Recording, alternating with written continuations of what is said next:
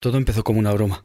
O quizás no. Nunca creo que fue una broma porque las bromas eran las que hacía Beppe Grillo, ¿no? El cómico eh, que giraba todo, eh, hacía giras y giras en todos los teatros eh, de Italia para gritar y denunciar los abusos de la casta política. Beppe Grillo es un cómico italiano que durante los 80 pues apareció en varias series televisivas, en, en teatros y digamos que era una, una figura bastante conocida. Un personaje que yo recuerdo en los años 80 pues en eh, los programas del sábado noche, eh, haciendo chistes sobre los políticos. Pepe Grillo efectivamente era un cómico. Jorge Galindo. Pero no era cualquier cómico. Hablaremos de qué es el Movimiento Cinco Stelle, el Movimiento Cinco Estrellas, su partido, que no ha hecho sino crecer desde su nacimiento hace ya casi una década. Hablaremos también de dónde vino, de quiénes son sus rivales en las elecciones parlamentarias que afronta el país, y también de cómo todos ellos se posicionan en el que ha sido y es el tema central del debate político en Italia, la inmigración. Pero por ahora, quedémonos con Beppe. Bienvenidos al podcast de Politibot. Cuonda, la comunidad de podcast independientes en español, presenta Politibot. Creo que había un proyecto de formación política. Mariangela Paone, periodista italiana y colaboradora de la cadena SER, entre otros medios. De aunar un, un malestar, la pancha del país, ¿no? Hablar a las tripas del país. Y de una forma muy directa y a través de una movilización que apelaba a la democracia directa, pero que en realidad se movía en torno a dos figuras, básicamente, que eran la del mismo Beppe Grillo y la de Roberto Casaleggio, que es este empresario del mundo de la informática y de la comunicación que murió hace dos años y que eh, junto al, eh, al, cómico o ex cómico, no sabemos cómo llamarlo, fundó el partido. El Movimiento 5 Stelle es un partido movimiento. Guillem Vidal, candidato a doctorado en el Instituto Universitario Europeo de Florencia. Que quizá una de las características más importantes de, de, este movimiento es el componente o el carácter populista que tiene, ¿no? Populista entendido como esta visión que, que entiende que hay un pueblo bueno, homogéneo, que ellos dicen representar contra una casta corrupta que estaría expoliando las instituciones y, y corrompiendo la democracia. El movimiento Cinco Estrellas eh, refleja un fracaso o una limitación de los dos bloques tradicionales. Francesco Manetto, periodista de El País, además de italiano. El bloque que derivó del Partido Comunista Italiano, del Partido Socialista, y el bloque que derivó de la democracia cristiana y después de Forza Italia y, Alianza Nacional y la Liga y los partidos de la, eh, de la derecha refleja un hartazgo eh, transversal de la, de la, población, de la sociedad, refleja pues, la habilidad de una figura que ya era una figura pública, como la de Beppe Grillo, y la habilidad para poner en marcha un proyecto político que fuera más allá, digamos, de los dos bloques tradicionales. Lo hizo con unas formas eh, claramente demagógicas y populistas, si se me permite la palabra, con un sabio y eficaz uso de, los, eh, de las nuevas tecnologías o de la red, eh, de las redes sociales, tratando de crear una hegemonía que fuera más allá de los, eh, de los medios eh, tradicionales. Desde aquí, Grillo y los suyos saltaron, como explica Mariangela, de la red a la plaza. Del Nutri Marcello. Beppe Grillo, fundador del Movimiento 5 Estrellas. False fatture, falso in bilancio e frode fiscale. Del Pennino Antonio, finanziamento illecito, Forza Italia. De Michelis Gianni. Ancora lui è vivo, lo capite? Pavarotti muore e questo qui è vivo, porca puttana! Neanche Dio è più democratico! Ese movimiento viene de ahí, luego al principio eran, eran estos círculos que se reunían en mitad, ¿no? Y era un movimiento muy, eh, con muy nerd, ¿no? Muy alejado en realidad del, del, del, territorio, pero poco a poco los círculos se han, pasado, digamos, de la red a la, a la plaza, pero también de una forma desde mi punto de vista, muy mediática, ¿no? En 2007, más o menos, está detrás de, estas movilizaciones que se llaman V-Day o Bafanculo Day, que vendría a ser el día de ir a tomar por saco, en que se reivindican pues temas relacionados con la renovación democrática, ¿no? O, digamos con eh, limitar el poder de esta supuesta casta que domina las instituciones. Tres de estos elementos son, por ejemplo, que los imputados no se puedan candidatar a las elecciones, que se limite el término de los parlamentarios a dos mandatos y eh, también hablan de, de, un sistema de preferencias en la ley electoral. Para entender cómo los de Grillo dieron el segundo paso de la plaza a las urnas, es necesario pensar en ellos como un proyecto que es al mismo tiempo flexible y firme, que se adapta a la mejor estrategia electoral posible, pero sin perder su radicalidad ni su firmeza.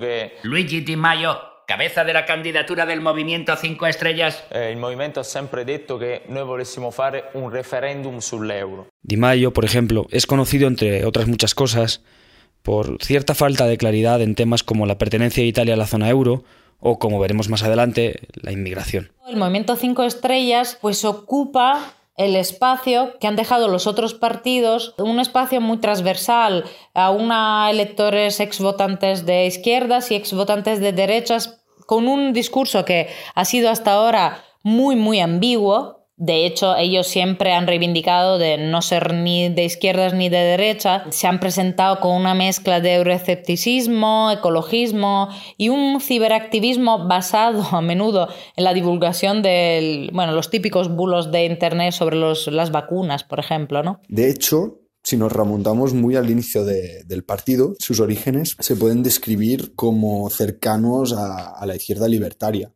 Si miramos, por ejemplo, lo que quieren decir sus cinco estrellas, pues son el, medio ambiente, servicios de agua público, el desarrollo sostenible, internet gratis, eh, transporte, es decir, todo temas que estarían más relacionados con la izquierda libertaria. Sí que es verdad que, que con el tiempo hace un cambio, hay una evolución importante y pasa a tener, digamos, una relación de colaboración con la izquierda y con los movimientos sociales a una relación de competición. En esta transición desarrolla más esta idea moralista, antielitista, populista y empieza a centrarse más en la corrupción y ve el partido, eh, digamos, se da cuenta de que para, para, conseguir una masa suficiente de electores, pues necesitan evadir estas etiquetas ideológicas, ¿no? que es un poco la estrategia que, que Pablo Iglesias siguió al inicio de Podemos, aunque en ese caso no funcionó demasiado bien porque ya está muy vinculado a la izquierda y sus electores todavía son de izquierdas, eh, pero en el caso de Cinque Stelle sí que más o menos caló ese discurso más transversal. De, hecho, si miramos, eh, si miramos a sus electores, están siempre alrededor del centro que incluso para, digamos, eh, ese, esa suerte de, entre comillas, entelequia o milagro político de, de unir pues, sectores de la población muy conservadores y sectores de la población muy progresistas en el voto al movimiento Cinque Stelle, pues digamos que lo, lo ha hecho quedándose, digamos, eh, a medias y quedándose en ensayo, por lo menos de momento, en ensayo de, de proyecto político, aunque haya llegado a algunas administraciones, evidentemente. El movimiento Cinco Estrellas es un partido bloque. Ellos y su amplísima base se ven a sí mismos como un tercer polo que rompe la división clásica entre el centro izquierda, encabezado por el Partido Democrático, el PD, del ex primer ministro Matteo Renzi, y el centro derecha, donde la formación de Berlusconi comparte espacio con la derecha más extrema de la Liga Norte, la Liga Nord, que ahora solo se llama de hecho la Lega o, o la Liga, en su ambición por ganar fuerza en toda Italia empieza a consolidarse un poco este cambio en el 2013, que es cuando entran con mucha fuerza en, tanto en la Cámara como en el Senado, con un 25 y un 23 de, porcentaje, es decir, eh, un porcentaje muy fuerte, y pasan a ser un tercer polo en la competición electoral italiana. ¿no? Se habría dividido mucho en los últimos años en dos bloques, izquierda y derecha. Ya existía el populismo, ya teníamos eso por parte de Berlusconi, pero ellos configuran este, este tercer polo y por lo tanto, pues es, un, partido que ha, ha cobrado un peso importante en la política italiana. A estos tres tercios o tres bloques se suma una miríada de pequeños partidos. Algunos vienen por el centro reformista, como el del movimiento de la ex eurodiputada Emma Bonino, y otros por la izquierda, como la coalición de libres e iguales, que suma a todos los descontentos con el centrismo o el supuesto centrismo de Matteo Renzi, pero que al mismo tiempo también desconfían fuertemente del proyecto de Beppe Grillo. Cuando a esta oferta política se le suma la demanda, es decir, la decisión de los votantes, el mapa político resultante va mucho más allá del tópico de las dos Italias, la del norte y la del sur.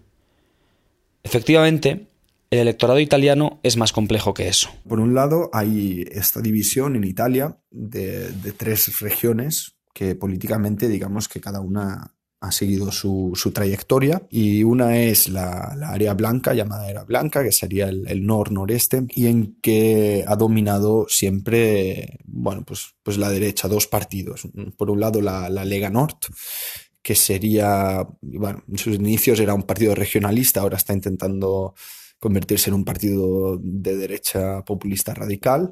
De hecho, ha perdido la parte del norte, ahora solo se llama Lega, porque está probando de expandirse hacia el sur, que habría sido más, más dominante en las, en las zonas rurales y luego Berlusconi y los, varios partidos que habrían dominado en, más en las ciudades. Luego tenemos la, la área roja, que donde siempre ha ganado la izquierda, los partidos de izquierda, que cubriría pues toda la área de Boloña, digamos, la, la región de Toscana, y luego finalmente una, una, tercera zona que sería el sur, más Sicilia, donde, donde habría dominado Alianza Nacional, pero ahora sobre todo está Cinque Stelle, sobre todo en, en Sicilia. El sur tiene un voto tradicionalmente conservador, eh, más, muchísimo más que el centro, que el norte de Italia. Resumiendo, el movimiento 5 estrellas funciona porque recogió el testigo, ahora mismo lo, recogió en parte de Forza, de Forza Italia y lo recogió de, la, de, las demás fuerzas de derechas del sur. Antes esos partidos lo habían recogido de, la democracia cristiana. Yo creo que tiene que ver con este sentimiento de, mesiánico, de alguien que nos rescate de la situación en la que vivimos. Eh, esto tiene, en esto tiene parte de culpa las formaciones que han gobernado bueno, la izquierda, la centro, el centro izquierda, los gobiernos de Prodi, etcétera, porque, porque el sur nunca ha dejado de sentirse olvidado. En cuanto a las características individuales, pues bueno, eh, sabemos que el, el, voto de Cinque Stelle es sobre todo un voto joven, así como, como en España sabemos que está sobre representado el voto de los jóvenes entre Ciudadanos y Podemos, pues en Italia es eh, entre los votantes de Cinque Stelle. Y bueno, también hay, digamos, eh, una cuestión de clase, algunos estudios que, que dicen que está sobre representado Cinque Stelle entre el voto de los técnicos semiprofesionales, mientras en, eh, el PD o, o, la izquierda estaría sobre representado por trabajadores del sector público o profesionales socioculturales, eh, Berlusconi o el PDL más por el sector privado y la Lega, la Lega Nord mm, como con, bueno, igual que otros partidos de derecha radical en toda Europa, pues estaría sobre representado más por, por trabajadores de producción.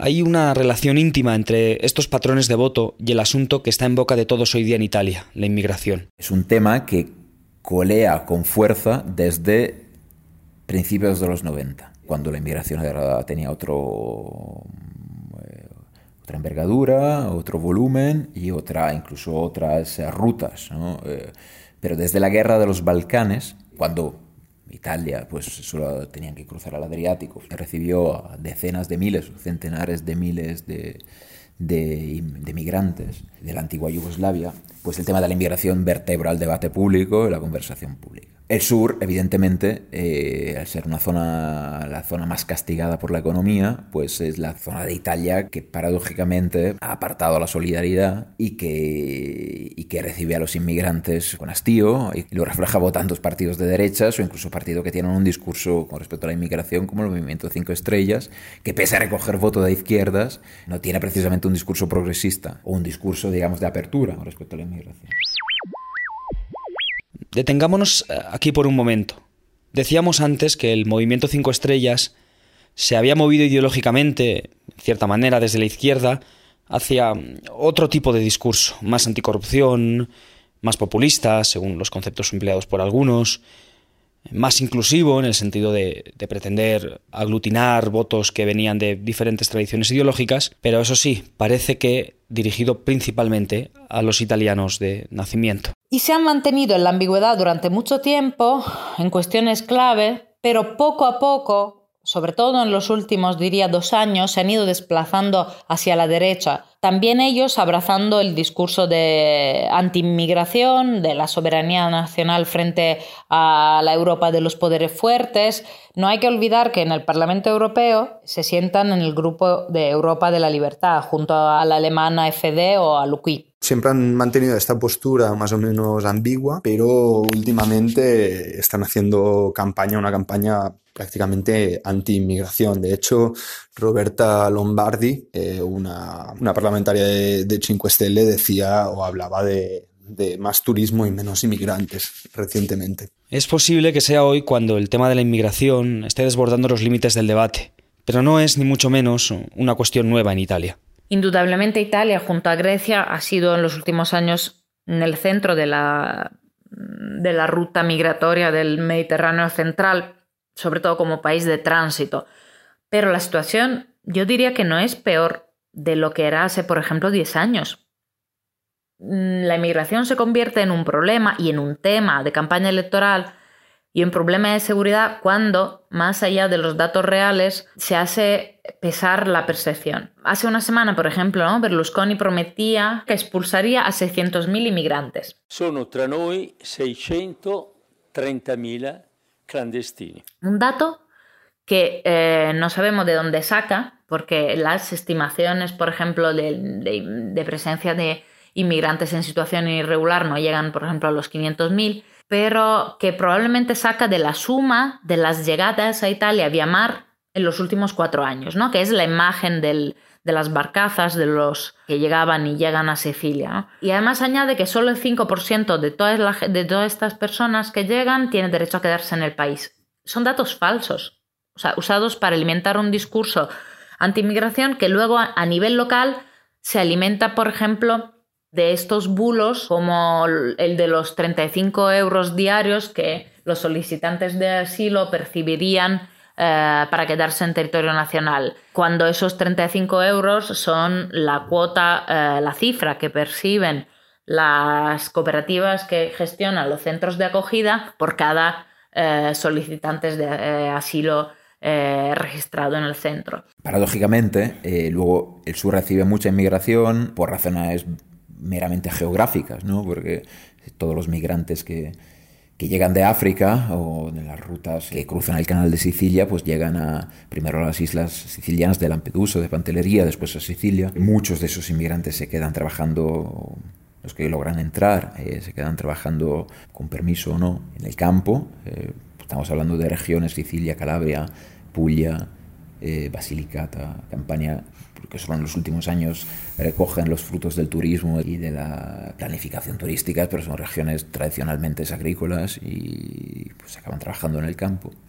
Una parte llega al norte, una parte importante pues llega, llega al norte de Italia, no obstante el norte de Italia pues no está tan castigado por la economía y hay sectores, si excluimos a, la Lega Nord, ¿no? ahora mismo la candidatura de Salvini, hay partes centro izquierda o el centro o incluso parte de la derecha es que ya tienen asumido que hay que convivir con un elevado porcentaje de migrantes. Evidentemente eso también en el norte ha generado eh, o generó ya en los 90, de hecho la, Liga Norte nació por eso.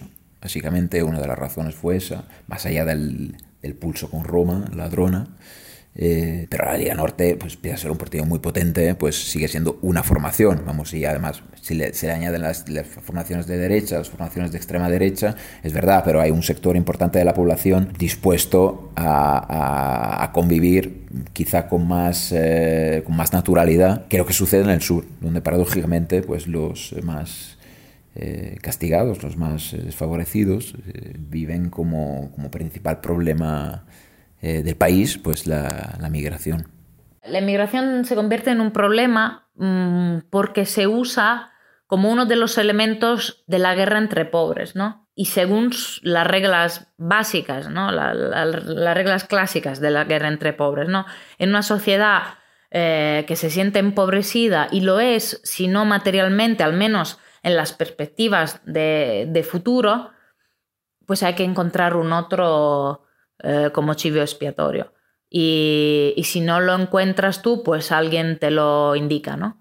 Y yo creo que es lo que ha pasado en Italia en estos años. ¿Es este un intento de, de guerra entre pobres, como dice Mariangela, que se traduce en realidad en una batalla por los votos anti-inmigración? Pero en esta batalla no están solos Berlusconi y el movimiento Cinco Estrellas. Ni siquiera son en realidad sus principales contendientes. Nos referíamos antes a la, a la Liga o a la Lega. Un partido que nació con una propuesta casi secesionista en el norte de Italia, pero que se ha transformado en una plataforma de derechas para el conjunto del país. En las elecciones de hace cinco años, la Lega obtuvo el 4% de los votos. El 4%. Salía, digamos, de sus horas más bajas, había habido un escándalo por, por malversación de fondos públicos del partido que había sido demoledor, ¿no? Para un partido que siempre había gritado contra Roma ladrona y el dinero malgastado por eh, parte de la administración central.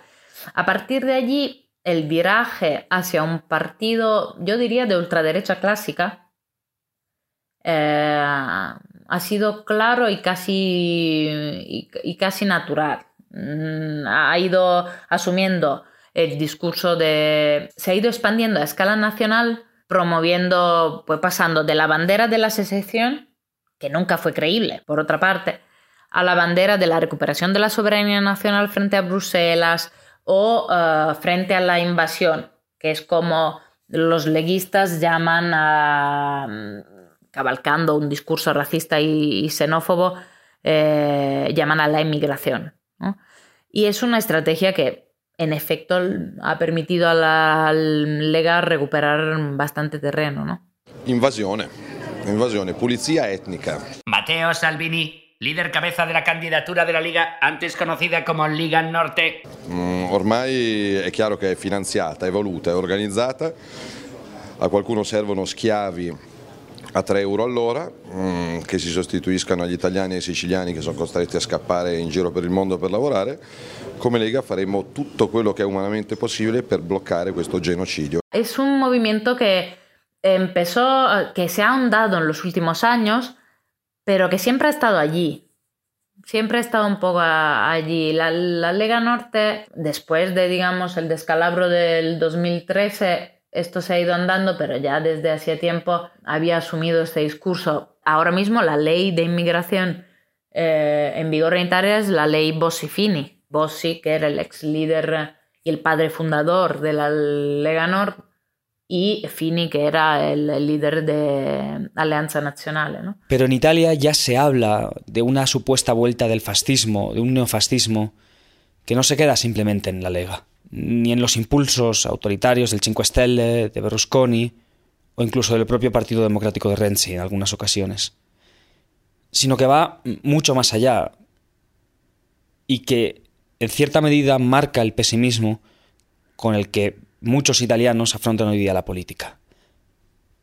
Escuchamos las opiniones de, Francesco y de Mariangela al respecto que son al mismo tiempo diferentes, pero en cierta medida creo que complementarias. Yo no diría que pueda hablarse de un regreso del fascismo a Italia, al menos a secas, eh, y me explico. Eh, es verdad que creo asistimos a una dinámica cada vez más frecuente de polarización en torno los viejos ejes de fascismo y antifascismo, cuando Italia es un país que desde la Segunda Guerra Mundial ha hecho del antifascismo un rasgo esencial de su ADN. Eh, y, por ejemplo, lo recogió la Constitución en una disposición transitoria que prohíbe la reorganización del partido fascista. Pero es verdad que si antes no existía apenas debate, eh, porque hacer política con la salvedad de unas minorías casi irrelevantes de fanáticos suponía adherirse al antifascismo, ahora esos conatos sí son más visibles. Han sido alentados en los últimos años, eh, no solo por grupos antisistema de ultraderecha, sino también por formaciones políticas como la Liga Norte, que aprovechando la crisis migratoria han crecido impulsadas por un discurso populista y xenófobo. Esa fotografía, pues, por ejemplo, quedó reflejada el pasado sábado en distintas manifestaciones en Roma, en Milán, y en Palermo. Es decir, que hay señales muy preocupantes. El partido Casa Pound, que nació como un movimiento de ocupas de ultraderecha, es declaradamente fascista y aspira a alcanzar un 3%. También hay exponentes de ese clima en algunas administraciones locales.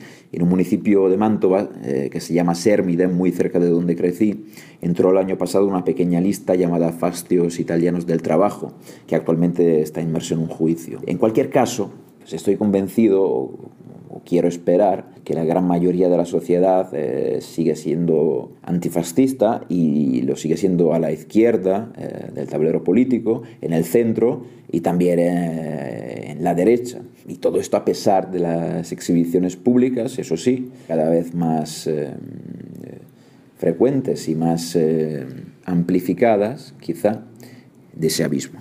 Yo creo que no, es tanto si ha vuelto el fascismo, ¿no? O sea, la, gente de derecha y de ultraderecha siempre, siempre la ha habido. Los nostálgicos de Mussolini siempre los ha habido. El problema ahora es que ese discurso antes no se podía hacer públicamente sin, encontrarte enfrente con un rechazo sin, sin, fisuras, ¿no? Y ahora no, ahora, ahora es posible que un líder de un grupúsculo, porque no deja de ser un grupúsculo como Casa Pound, pues de una conferencia en el Parlamento porque, por ejemplo, un diputado, eh, si no me equivoco, de Forza Italia, pues le, reserva la sala del Congreso de los Diputados. Esa normalización del discurso, eh, que un poco ha pasado en toda Europa, ¿eh? no es algo que sea exclusivo de Italia, es preocupante porque es el mismo discurso de siempre. O sea, es, a veces decimos el neofascismo, ¿no? no es neo, es fascismo de siempre, pero embuido en un contexto de discurso anti-inmigración, de discurso anti-globalización, de discurso de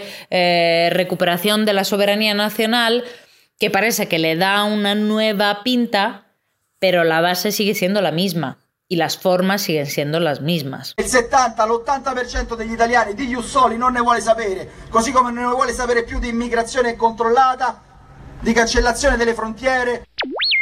Y entonces es como si mm, los datos de realidad no contaran, no, no importaran. Entonces todos participamos, formamos parte de un juego y hablamos y hacemos comentarios sobre si la vuelta de Berlusconi, la no vuelta de Berlusconi, el centro, centro derecha, el centro izquierda. Y mientras tanto, ahí como espectadores de una, de una película mala en la que 20 años después volvemos a, tener ese déjà vu, ¿no? Es un poco eh, también la imagen del desgaste del país, del desgaste también cultural del país. Como recordaba el otro día Sergio Maideu en Twitter, en los últimos 69 años, Italia ha tenido un total de 64 gobiernos.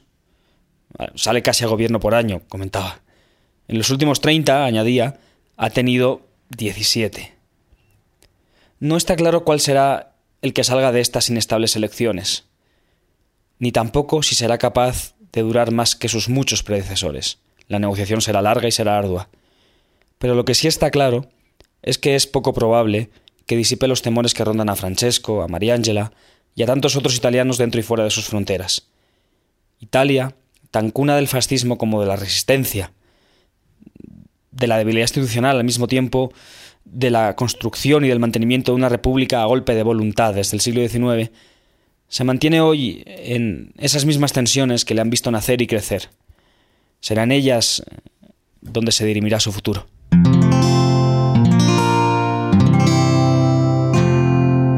Puedes escuchar más capítulos de este podcast y de todos los que pertenecen a la comunidad Cuonda en cuonda.com.